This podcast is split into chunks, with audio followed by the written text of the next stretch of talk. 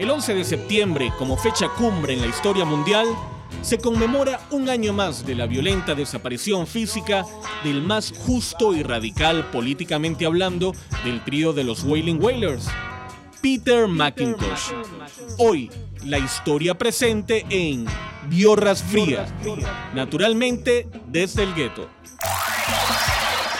Winston Hubert McIntosh nació el 19 de octubre de 1944 en Peterfield, Jamaica, con unos padres demasiado jóvenes como para hacerse cargo de él. No conoció a su padre, James McIntosh, sino hasta los 10 años, siendo la única vez en su vida que logró verlo. Winston fue criado por su tía desde los 3 hasta los 15 años de edad. Peter vivió como un rebelde y murió como tal. Se crió en un barrio obrero, teniendo que mendigar por una moneda o un pedazo de pan. Estaba harto de esa realidad y nunca cayó sus sentimientos de rabia e impotencia contra el gobierno. Y los amos del universo siempre fueron criticados por el apodado Stephen Razor. A principios de los 60, Tosh conoce a Bob Marley y Bunny Wyler, gracias a su profesor de canto, Joey Hind, conformando el trío vocal de Wailing Wailers, Mientras perfeccionaban su sonido y estilo, el grupo empieza a tocar en las esquinas del barrio jamaiquino llamado Trash Joey Hind fue el mentor que enseñó al trío a armonizar.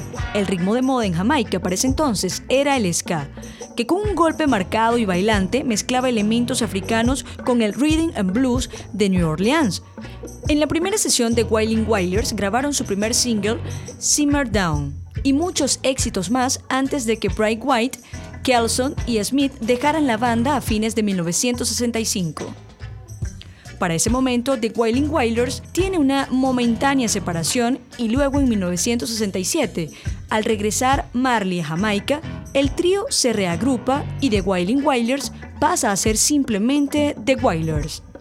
The Wailers escribieron varias canciones para el cantante estadounidense Johnny Nash, antes de unirse con la producción de Lee Perry para grabar algunos de los primeros éxitos de reggae como Soul Rebel, Duppy Conqueror y Small Axe. Con la incorporación del bajista Aston Family Man Barrett y su hermano el baterista Carlton, en 1970, The Wailers se convirtieron en superestrellas del Caribe. La banda firmó un contrato de grabación con Chris Blackwell y Island Records y lanzaron su debut Cash on Fire en 1973, siguiendo con Burning el mismo año.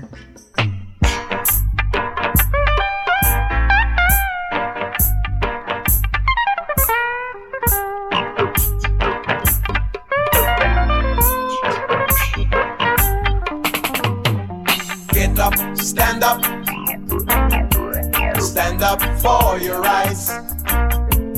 Get up, stand up. Don't give up the fight. Get up, stand up. Stand up for your rights. Get up, stand up. Don't give up the fight. You preacher man, don't tell me heaven is under the earth. You dumpy and you don't know what life is really worth. It's not all that glitter is gold, and half a story has never been told. So now we see the light. We gonna stand up for our rights. Come on, get up, stand up. Brothers, stand up for your rights. Come on, get up, stand up. Don't give up the fight. I'm begging you to get up, stand up. Stand up for your rights. Get up, stand up. I said, don't give up the fight. Cause you know, most people think a great God will come from the skies and take away dry. But if you know what life is worth, you would look for yours right here on earth. And now we see the light. We gonna stand up for our rights. Come on, get up, stand up.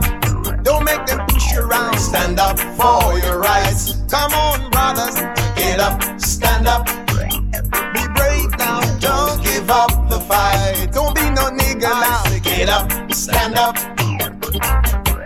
Stand up for your rights. Don't let them hold you down. Get up, stand up. Don't give up to the fight. Sick and tired of this bullshit game. Die and go to heaven in Jesus' name. We know, we know and we Jah is a living man. You fool some people sometimes, but you can't fool all the people all the time. And now we see the light. We gonna stand up for our rights. Come on, get up, stand up. Stand up for your rights. Come on, our brothers, get up, stand up. I said, don't give up the fight. Don't let them I say, get up, stand up. Stand up for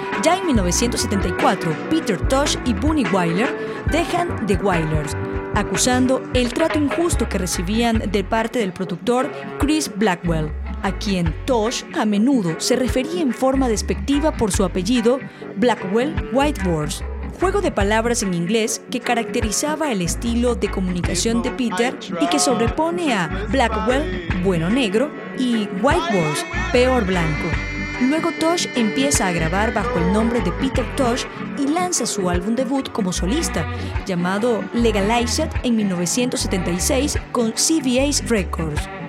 La canción se convirtió en un himno para los partidarios de la legalización de la marihuana, los amantes del reggae y los rastafaris de todo el mundo. Como Marley predicó su mensaje de One Love, Tosh arremetió contra la hipocresía del System, manteniéndose siempre firme en su lucha contra Babylon, convirtiéndose en blanco preferido de la policía, la cual no dejó de molestarlo y perseguirle hasta el día de su muerte. Para 1977, siempre con un enfoque militante, lanzó Equal Rights. Con el tema que da nombre al disco, posiciona la conocida frase que fue repetida 15 años después en muchas protestas. Yo no quiero paz, quiero igualdad y justicia. Tosh armó la banda de sesión Word, Son and Power, palabra, sonido y poder, conformada por los músicos más duros del momento y es la misma que lo acompañaría los próximos años. En 1978, Tosh firmó con Rolling Stone Records y el álbum Bush Doctor fue lanzado, introduciendo a Tosh en un público más amplio. El single del álbum, un cover de The Temptation llamado Don't Look Back, grabado a dúo con el cantante de los Rolling Stones, Mick Jagger, y coros de Neville Bardoli.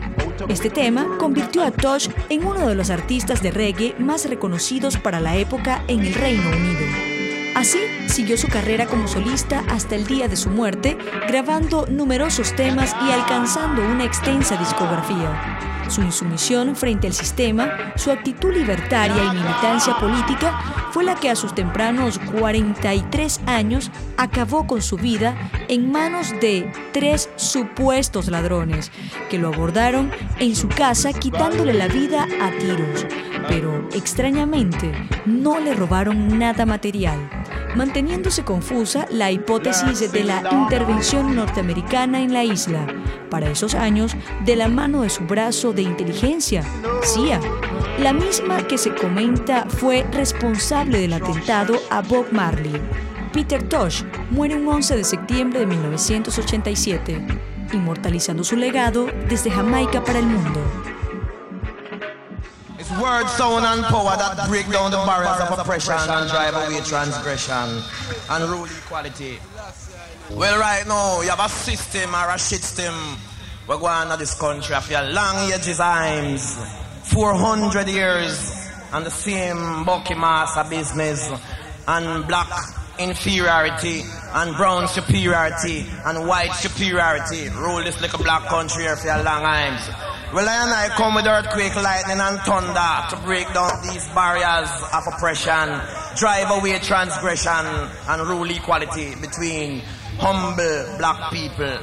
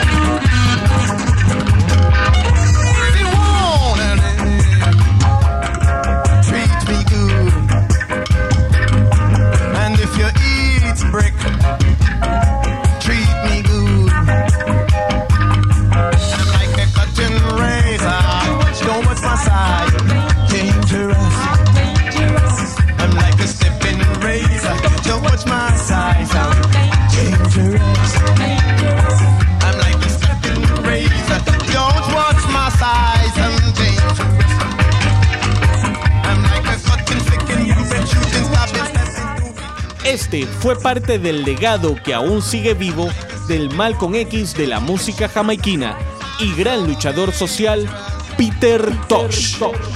que con palabras, sonido y poder inmortaliza con actitud y ritmo el reggae mundial. En Desde el Gueto, naturalmente, Biorras Fría.